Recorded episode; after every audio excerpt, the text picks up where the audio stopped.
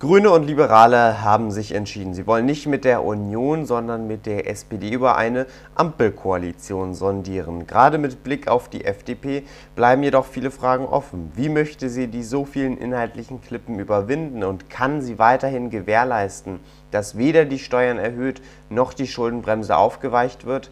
Dazu bin ich nun verbunden mit Daniel Föst, dem Landesvorsitzenden der FDP in Bayern. Guten Morgen, Herr Föst. Servus zusammen. Herr Fürst, im Wahlkampf fehlte Ihrem Parteichef Christian Lindner noch die Fantasie für eine Ampelkoalition. Fehlt Ihnen diese immer noch, auch nach der ersten Sondierungsrunde am Donnerstag? Die ersten Gespräche, die wir geführt haben, die waren sehr vielversprechend. Aber es stimmt schon, es ist kein natürliches Business, äh, kein natürliches Bündnis, das ist kein Selbstläufer. Da gibt es schon noch einige Klippen zu umschiffen, einige Fragen zu klären und die Verhandlungen werden sicherlich auch einiges an Kraft kosten. Hm, Sie haben gesagt, es gibt noch einige inhaltliche Klippen zu überwinden. Einiges, da muss dann noch verhandelt werden. Um welche Themen geht es da ähm, besonders? Ja, was Freie Demokraten, Grüne und SPD schon grundsätzlich unterscheidet, ist so unser Staatsverständnis. Wo wir eher den, den schlanken, aber in seinen Aufgaben starken Staat sehen, haben ja SPD und Grüne eher so das grundsätzliche Verständnis des, des steuernden und des ähm, übernehmenden Staates. Und das ist natürlich als Basis für die Gespräche manchmal schwierig. Und ansonsten gilt ja das, was wir im Wahlkampf auch immer gesagt haben, keine Steuererhöhungen mit uns. Und wir werden auch das Grundgesetz nicht ändern, um die Schuldenbremse rauszunehmen. Und ähm, innerhalb dieser Leitplanken gibt es viel zu reden.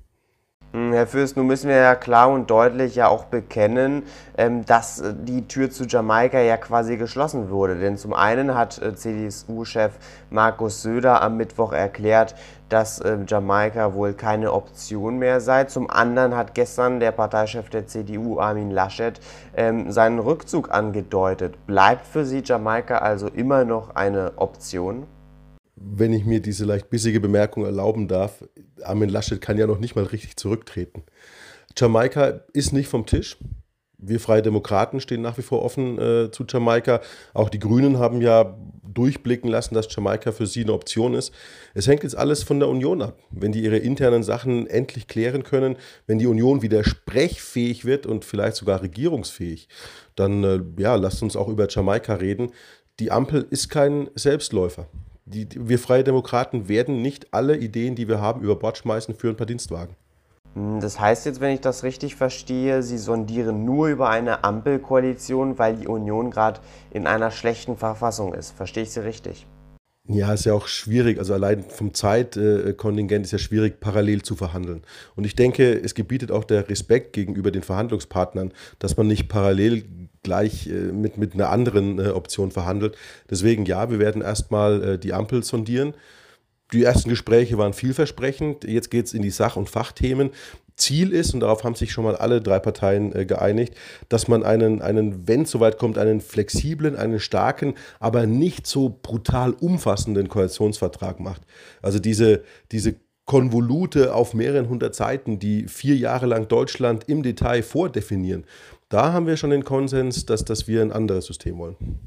Wenn Sie eine Prognose abgeben könnten, wann steht der neue Koalitionsvertrag und wann wird der nächste Kanzler gewählt? Passiert das noch vor Weihnachten?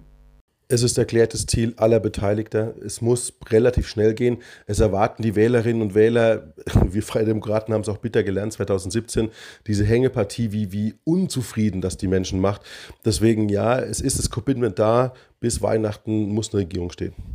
Sagt Daniel Fürst, der Landesvorsitzende der FDP in Bayern, heute hier im Interview bei Politik mit Stil. Dankeschön, Herr Fürst, für das Interview.